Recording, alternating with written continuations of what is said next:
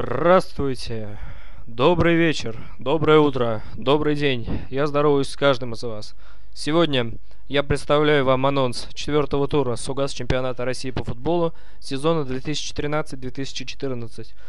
Тур пройдет в 4 дня, начиная со 2 августа по 5 августа. С пятницу по понедельник соответственно. В этом туре будет сыграно 8 игр. 8 разных игр, разных по своему накалу и разных по своей интриге и так называемой предыстории. Я начну с менее интересных, а закончу с более интересных игр, тем самым подведя вас к текущей ситуации в чемпионате и особенностями данных игр.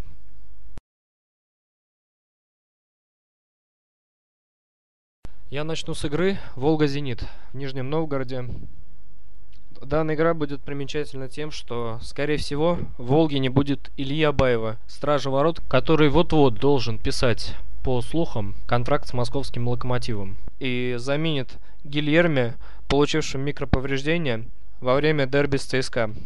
Скорее всего, Волга будет обескровлена данной потерей, и защитники Волги будут чувствовать себя менее уверенно в данной игре. Ввиду этого я отдаю преимущество Зениту, так как а, в Зените наконец-то, наконец-то забил Александр Киржаков, поразивший ворота Норшеленда в Лиге Чемпионов, забивший единственный мяч, благодаря чему Зенит выиграл 1-0. Волга же имеет в балансе выигранный матч против новичка премьер-лиги Урала в Екатеринбурге со счетом 2-1. Таким образом, команда подходит к игре в прекрасном настроении и приятном расположении духа. Мне кажется, «Зенит» должен одержать верх, а, так как а, у «Зенита» в данном плане более вариативный состав. Однако, несмотря на потери ведущих игроков в этом матче, потери Романа Широкого и Халка, а также отсутствие на первой линии Вячеслава Малафеева. Я думаю, Юрий Ладыгин, страж ворот «Зенита», и их голкипер должен в этом матче сыграть довольно хорошо, и «Зенит» должен увести три очка из Нижнего Новгорода и вклиниться в лидирующую гонку команд и участвовать в погоне за московским «Спартаком». Мой прогноз на матч – разница в один мяч, победа «Зенита».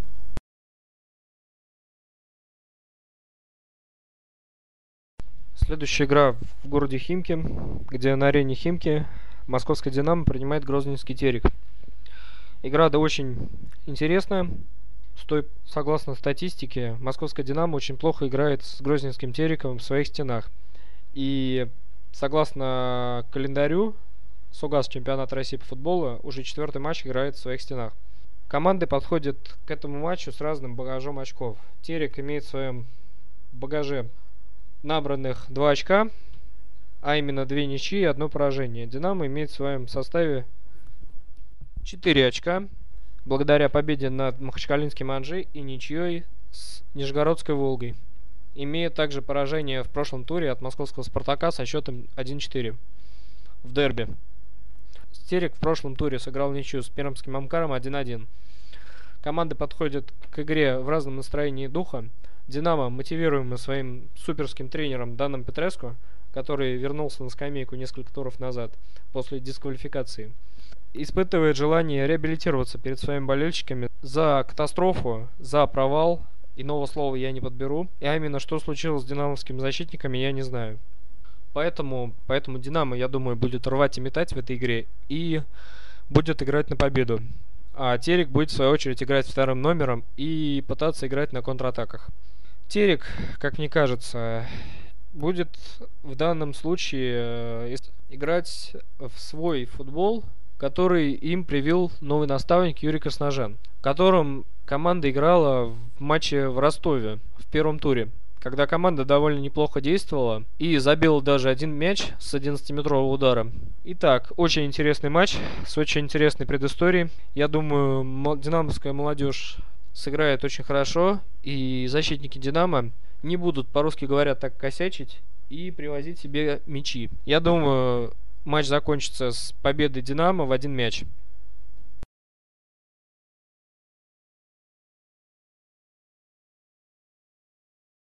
Следующая игра. Встреча Амкара и Крылья Советов. В этом сезоне Амкар очень хорошо начал домашний сезон. И в первой игре сезона одержал победу со счетом 2-0 над Томской Томи, дебютирующим в этом сезоне. Крылья в этом сезоне показывают очень и очень самоотверженный футбол. В матчах с лидерами отечественного чемпионата, такими как Махачкалинский Анжи, Московский Спартак и ЦСКА. В частности, с Махачкалинским Анжи крылья Советов имели очень много моментов и могли обыграть Махачкалинский клуб. Однако не смогли. Не хватило везения, а может быть и класса. В этой игре, я думаю, дело сведется к ничьей. Ничья, скорее всего, будет результативная.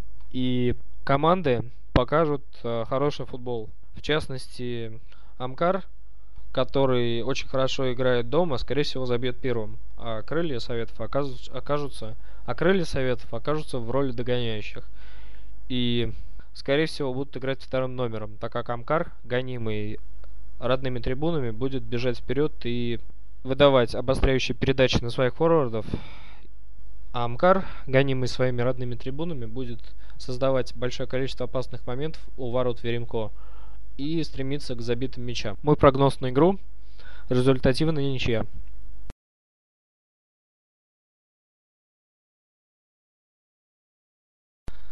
Локомотив проводит свою вторую игру на стадионе Локомотив Черкизово в городе Москва против Краснодара. Второй матч нынешнего сезона. Предыдущей игре Локомотив проиграл ЦСКА 1-2 в дерби и лишился своего основного вратаря и капитана Гильерми. Как уже, скорее всего, это перестанет быть слухами и станет достоверной информацией. Однако Локомотив оперативно подписал контракт с вратарем Нижегородской Волги Ильей Абаевым. Возможно, новый вратарь добавит Локомотиву уверенности в обороне, и Локомотив в этом матче мало пропустит. В прошлой игре с московскими армейцами вместо в воротах Локомотива, вместо травмированного Гильерми занимал Дарио Крешич. И своей игрой Крешич оставил очень много вопросов к обороне Локомотива, когда Ахмед Муса забил после углового. Оборона Локомотива действовала неорганизованно. Надеюсь, что в следующем матче это досадные недоразумения исправятся, и Локомотив сыграет более собрано.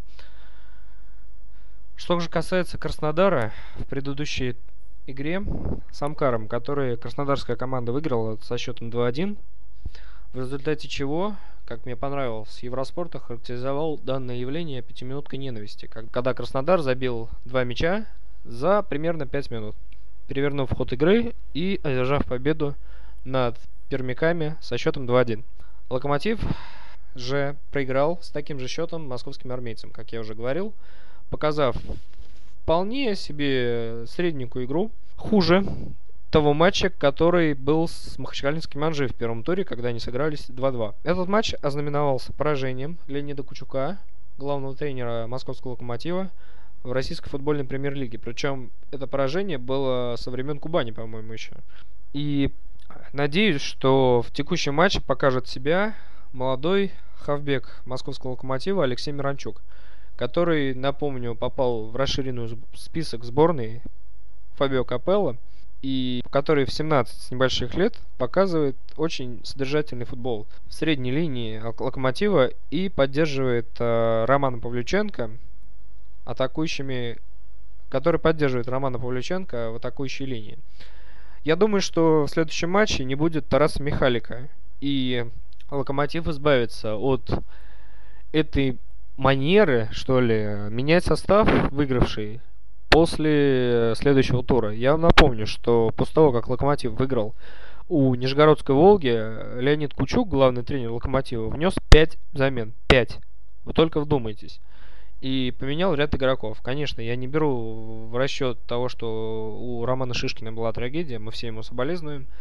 И однако это не дает объяснений действиям главного тренера команды. Надеюсь, что Леонид Кучук будет более последовательным в следующем матче и Локомотив все-таки победит. Я надеюсь на это. Таким образом, мой прогноз на следующий матч победа Локомотива над командой Краснодар с разницей в один мяч.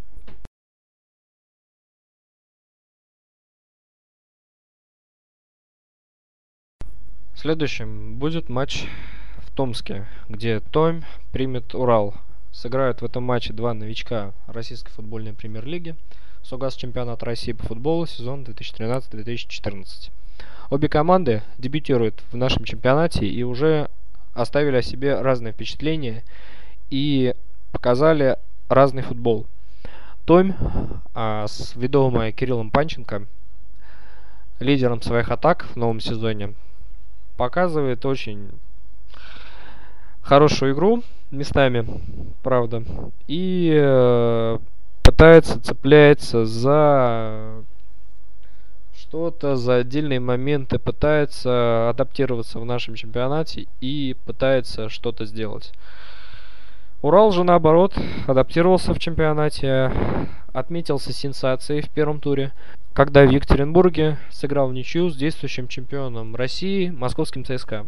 В составе Екатеринбургского Урала есть такой человек, как Спартак Гогнев. Я не сомневаюсь, что он забьет и в этом туре. Спартак поиграл за немало команд чемпионате России, имеет довольно неплохой опыт выступления в отечественном чемпионате и является лидером команды Урал. Также лидерами команды Урал являются вратарь Евгений Помазан и нападающий Сердер Сердеров. Я думаю, что Урал выиграет этот матч, а Том, к сожалению, продолжит э, безвыигрышную серию в отечественном чемпионате. Тем более Урал играет первый матч на выезде.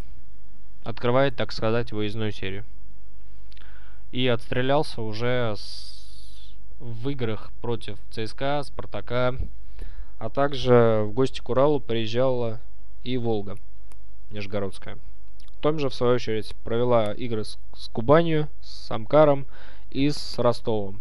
Мы подошли с вами к экватору программы, а именно к ее окончанию и большой тройки игр. Так называемый матч тура, битва тура и суперинтересный матч тура. Под рубрикой суперинтересный матч тура в данном случае проходит игра в Каспийске, где Махачкалинский Анжи принимает Ростов. Ростов набрал во время чемпионата очень-очень суперский ход. Разбивался Артем Дюба. Он был вызван в сборную России, попал в расширенный список Фабио Капелло. Он забил во всем чемпионате уже 6 мячей. Причем 3 из них он забил с пенальти. Махачкалинский Анжи же наоборот находится в так называемом кризисе, что ли. У команды новый тренер. Это Рене Мюлленстен. Помощник великого сэра Алекса Фергюсона, вызванный Гусом Хидингом из далекой Англии. Гус Хидинг ушел и оставив команду на плечах Рене Мюлленстена. И Анжи теперь ищет свою игру, как мне кажется. Свидетелем чего, а именно поиска своей игры, был матч с крылышками – с крыльями Советов в Самаре, где Анжи сыграл ничью со счетом 1-1 и забил только благодаря исполнительскому индивидуальному мастерству Виллиана и Самуэля То, которые разыграли прекрасную комбинацию, э, итогом которой стал гол последнего. Анжи провел довольно интересный матч с московским «Динамо», однако проиграл на последних минутах, пропустив гол с 11-метрового усилиями Андрея Воронина, который принес «Динамо» победу. Анже также провел весьма содержательный матч с Локомотивом, не забив пенальти. Это сделал Самюэль Тоа, удар которого парировал Гильерми. Также Анжи лихорадит. Анжи стал ньюсмейкером последней трансферной недели в чемпионате России, прикупив талантливых игроков сборной России, а именно Александра Кокорина и Игоря Денисова. И теперь вот эта вся компания собралась в Махачкале. Анжи принимает футбольный клуб Ростов. Ростов, который довольно тоже нехило усилился э, воспитанниками московского Спартака, а именно Артемом Дюбой и Жано Ананидзе, которого называют здесь просто Джано. Несомненно, эти ребятки окажут давление на оборону Анжи, и э, данный матч завершится ничьей, как мне кажется, либо победой Анжи в один мяч. Я выдвигаю э, беспрецедентно на этот матч два прогноза. И я думаю, этот матч будет очень интересный и непредсказуемый в этом плане. В плане развития игры. Поэтому мой прогноз победа Анжи в один мяч, либо результативная ничья. А Ростову будет очень сложно в этой игре. Очень-очень сложно. Дюбу будут держать. Итак, под графой «Битва тура» я привожу матч Кубань-Спартак. Матч в Краснодаре, где Кубань, еще не проигравшая в этом сезоне, принимает московский «Спартак», единоличного лидера чемпионата России, набравшего стопроцентный показатель 9 очков в 9 матчах. Я, человек, болеющий за «Спартак», конечно же, буду болеть за «Спартак». Однако необходимо прибегнуть к здравой логике. Команда тренируемая сейчас э, помощником главного тренера, но де-факто команду готовит Доринел Мунтяна. Э, эта команда принимает «Спартак». Перед третьим туром Сугас чемпионата России в команду перешел Арас Азбилис, э, бывший полузащитник Кубани и талантливый игрок. Я думаю, что Спартак будет играть в этом матче преимущественно либо на победу, либо на ничью. И, скорее всего, это так и будет. Я думаю, что ничья будет закономерным результатом в этой игре. Она будет закономерным с той поры, что Спартакович будет очень тяжело всегда играть э, в Краснодаре, так как э, московский Спартак не будет э, шутить э, с судьбой и ставить в центральной зоне защиты Рафаэля Кариоку. И, скорее всего, Рафаэль Кариоку уйдет э, в полузащиту. Хотя, если Павел Яковлев, Хурада и Тина Коста, новичок команды, прекрасно стартовавший в этом чемпионате, будут играть так же, как они играли в прошлом туре с Динамо, то Кубани обеспечен и Спартак тогда выиграет когда успеет найти гармонию между всеми игроками. Сейчас Спартак находится в переходном периоде и тестирует новую модель игры 4-3-3. И я думаю, что московский Спартак сейчас еще не готов победить Кубани в ее стенах. Поэтому я думаю, что будет исходом матча результативная ничья. Кстати, хотелось бы отметить, что московский Спартак в прошлом сезоне стартовал также набрав 9 очков в 9 матчах, однако чем сезон закончился, мы помним с вами прекрасно. Поэтому будем надеяться, что данная ситуация не повторится. Это я уже говорю не как а, ведущий, а как болельщик московского «Спартака».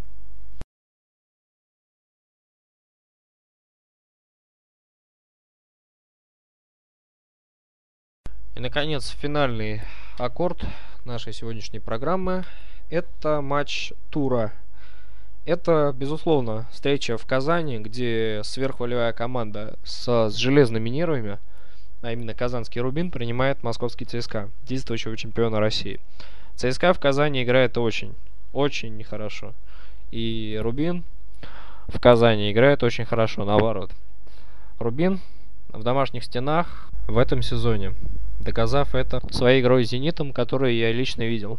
И Рубин на последних минутах забил дважды и одержал сверхволевую победу над Санкт-Петербургским клубом. Я думаю, что Рубин и в этом матче будет э, бороться за 3 очка в этом игре, однако это будет сделать архи сложно. Во-первых, в составе ЦСКА блистает Кисуки Хонда. Блистает как никогда. Во-вторых, в составе ЦСКА есть такой человек, как Игорь Акинфеев. В-третьих, в состав ЦСКА вернулся Георгий Щенников – Однако при отсутствии Василия Березутского Леонид Слуцкий, я думаю, также не рискнет играть судьбой в поддавки и ставить в линию защиты Марка Гонсалеса, так как это может привести к подобного рода последствиям, каким-то привело в дерби, когда Гонсалес привез пенальти в ворота ЦСКА, с которым справился Игорь Акинфеев. Поэтому, поэтому, мне кажется, Казанский Рубин будет немного уставшем состоянии после матча Лиги Европы. И исходом этого матча, я думаю, будет ничья. Либо победа Рубина в один мяч. Победа ЦСКА, конечно, верится, однако думаю, что это будет сделать очень тяжело, но возможно. В этом матче возможно все. На этот он и матч Тора. Ну что, пришла пора заканчивать. Смотрите футбол. Слушайте. Всем пока.